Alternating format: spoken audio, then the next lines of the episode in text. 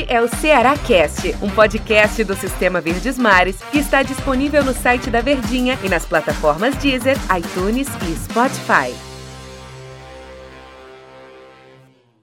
Oi, pessoal, um abraço para todos vocês, sejam bem-vindos. Estamos começando mais um episódio aqui do Cearacast, as notícias do Vozão, a nossa impressão sobre as novidades do time do Ceará. Mais uma semana importante, jogos importantes que o Ceará tem pela frente. Claro que a gente está sempre aqui analisando esse maluco calendário do futebol brasileiro, que não dá tempo de respirar, mas dá tempo da gente, já que nós estamos aqui todos os dias, observar o que acontece entre um jogo e outro. Eu sou o Antero Neto, estou ao lado do Daniel Rocha. Tudo bem, Daniel? Fala, Terito, grande abraço. Um abraço para todo mundo que tá ligadinho com a gente aqui no Ceará Cash tira um tempinho no dia para nos acompanhar e um abraço especial para a torcida alvinegra aqui no Ceará Cast hoje. Bom, você que tirou o tempinho do dia para nos acompanhar, aproveita e compartilha aí com a sua família, compartilha com seus amigos. Aquele grupo da torcida, todo mundo tem, não tem, Daniel? Aquele grupo da torcida? Tem, todo mundo tem. Todo mundo tem. Então aproveita e compartilha lá porque todo mundo fica sabendo que todo dia a gente está conversando aqui. da corneta. Não será que ou tem o tio, o tio, o tio da corneta sempre tem, né? Tem um voo também aquele, né, para já que é de Ceará é tudo, né, tudo voo, então o voo meu danado, meu bravo, o pai que não quer mais saber do time, mas calma, minha gente. Embora, Daniel, hum. o episódio de hoje a gente vai tocar num assunto de que não é muito agradável. Não é aquele assunto que, de que, poxa, como é legal falar sobre isso. Mas é importante falar sobre isso. O sistema defensivo do time do Ceará. E aí, quando eu falo sistema def defensivo do time do Ceará, tem dois aspectos. O aspecto geral, que eu vou. que eu pontuo lá do Viseu, lá da frente. Começa é, do centroavante do Léo Chu, do Fernando Sobral, enfim, do Vina, passando pelo Charles, Fabinho, Pacheco, Samuel Xavier, Luiz Otávio, o Thiago Panhussal, o Brock, enfim, até chegar ao Fernando Praz. Um aspecto é o geral e o outro aspecto é o goleiro Fernando Praz, que merecia, inclusive, a gente fazer um, um podcast, né? É, exclusivo para falar do Fernando Praz, porque tem muito assunto mas vai entrar nesse no bolo aqui da questão do sistema defensivo. Porque para começar, Daniel, um time que toma 11 gols em 4 jogos, ele tá com a média muito alta. Tem alguma coisa estranha aí.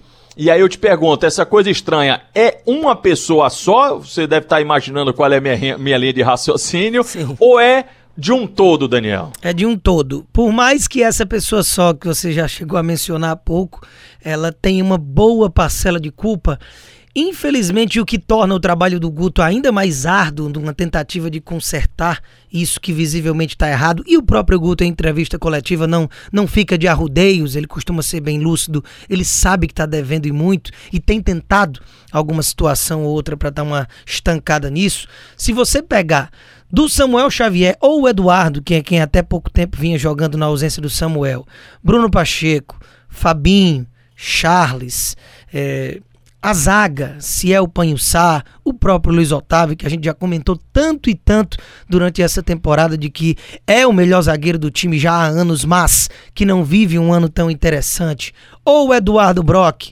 ou o Klaus, que talvez o Klaus seja o menos criticado até aqui, mas é muito tempo lesionado, né? Não consegue ter uma continuidade. Então, dentre todos esses que eu citei, se a gente pegar dos volantes para trás, apesar do sistema defensivo ser um todo, como você mencionou, não vai ter um que não tenha falhado no mínimo umas três, quatro vezes nessa temporada, de uma forma até grave, sem ser aqueles erros bobos. Então, infelizmente, o Ceará tem sofrido no Campeonato Brasileiro com a questão das falhas individuais. Então isso aí são falhas individuais de todo mundo que acabam virando uma falha de todos, né? Então realmente o Guto ele tem que arrumar um jeito, mesmo sem tempo para treinar, com jogo em cima de jogo, de dar uma estancada nessa situação. Não sei, sinceramente, se é trocar peças, se é mudar esquema, porque, como são erros individuais em lances esporádicos, isso para mim parece mais uma falta de confiança, falta de concentração, falta de realmente ter uma consciência de que pode executar determinado movimento sem comprometer e sem a perna estar tá pesada pela sequência de falhas. Bom, claro que a gente vai tocar no, no assunto Fernando Praz, né? Que desde o último jogo da equipe do Ceará ganhou muita força.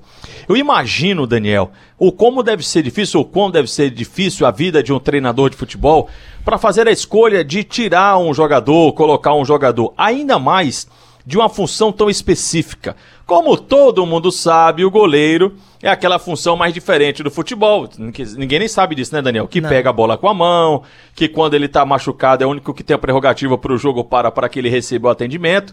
E é também das funções de dentro de campo, o cara que é mais determinante de uma mudança de resultado de jogo. Porque um atacante ele pode perder um gol e ele tem uma outra oportunidade. O goleiro não. Se ele toma um frango, e aí ele muda todo o cenário do jogo. Então ele é uma. De dentro do campo, na minha opinião, da onzena, ele é a função é, de maior risco, né? E que muda toda uma história do jogo a, a partir de uma falha dele, a partir de um erro dele. Não querendo ser também, longe disso, defensor do Fernando Praz, porque o jogador com essa história, com as conquistas que tem o Fernando Praz, ele tem que ser mesmo cobrado, né? Ele tem que ser mesmo responsabilizado, porque ele foi um investimento e ele é um jogador que está acostumado a isso. Mas eu vou chegar a um outro ponto. Faço uma pergunta ao Daniel, e o Daniel acaba sendo um porta-voz do torcedor. A temporada, não estou falando de campeonato brasileiro só, tô falando da temporada. A temporada do Ceará ela é positiva, né, Daniel? A Aliás, temporada... deixa eu fazer a pergunta para eu não é induzir a resposta. A temporada do Ceará, ela é positiva? Ela é positiva. E eu já ia justificar realmente exatamente por que, que ela é positiva. Porque até o momento, o Ceará, tirando esse recorte mais recente em que a zona de rebaixamento está ali chegando, ele tem convivido com uma certa distância dessa zona da degola, no meio da tabela ali, muitas vezes figurando entre os dez primeiros, já foi campeão de uma competição regional e com toda a autoridade em cima daquele que seria o maior rival, que é o Bahia, vencendo os dois jogos, eliminando o próprio rival Fortaleza numa semi, campeão de uma forma invicta, acabou ficando com o vice do estadual, em que o próprio torcedor coloca dentro do, ah, tudo bem, já ganhamos o Nordestão. Então, até agora, digamos, não contando com uma crise, indo parar em zona de rebaixamento, ou Deus o livre, né, sendo rebaixado para a segunda divisão, o ano é positivo. Só que o que o torcedor se preocupa mais é exatamente com as situações que ocorrem para que o ano não seja da mesma forma dos anteriores, tendo que se livrar na última rodada, o ano inteiro lá embaixo, brigando entre sai e não sai em zona de rebaixamento. Então que pelo menos continue dessa forma em que está, mantendo uma certa distância da zona de rebaixamento que para ontem precisa vencer para poder exatamente dar essa desgarrada. Né? Se o ano, a temporada do Ceará é positiva, ela é positiva com Fernando Praz no gol. Porque o Ceará tem 53 jogos na temporada. E o Fernando Praz esteve em campo em 51.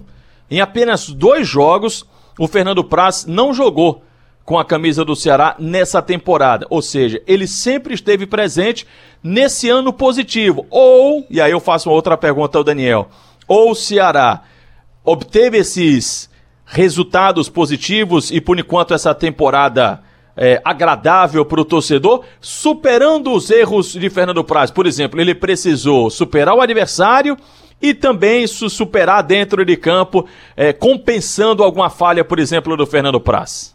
Em alguns momentos da temporada, principalmente falando é, entre Copa do Nordeste e Campeonato Estadual, o nível dos adversários, com exceção dos clássicos, ele costuma ser bem baixo.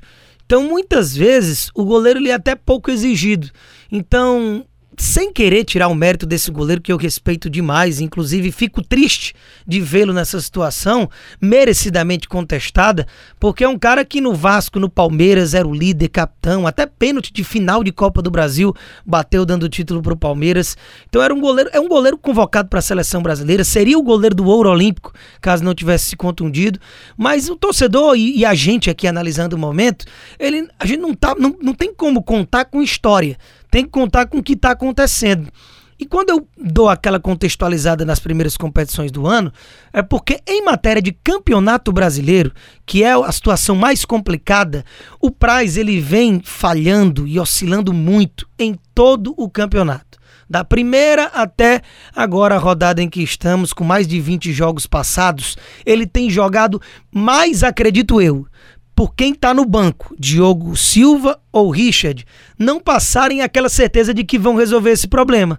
Então, aquela confiança e a cancha que o Fernando Praz tem, o mantiveram até aqui. Só que está chegando numa situação que eu acredito que já é insustentável. E aí, confiando ou não em Diogo Silva ou Richard, vai estar tá na hora do Praz pegar um banco até para passar uma resposta que não existe lugar cativo. Vamos aguardar para ver. E até o torcedor pergunta, né? E Antero, por que que não coloca. O que, é que vocês acham do Diogo Silva e do Richard?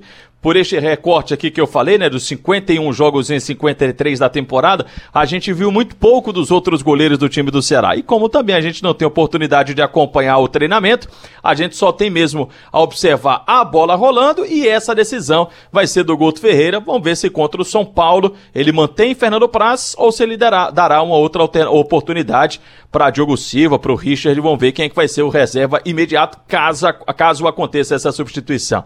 Mas o papo é bom e passa rápido, né, Daniel? Passa voado.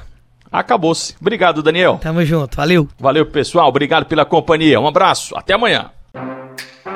Este é o Ceará Cast, um podcast do Sistema Verdes Mares que está disponível no site da Verdinha e nas plataformas Deezer, iTunes e Spotify.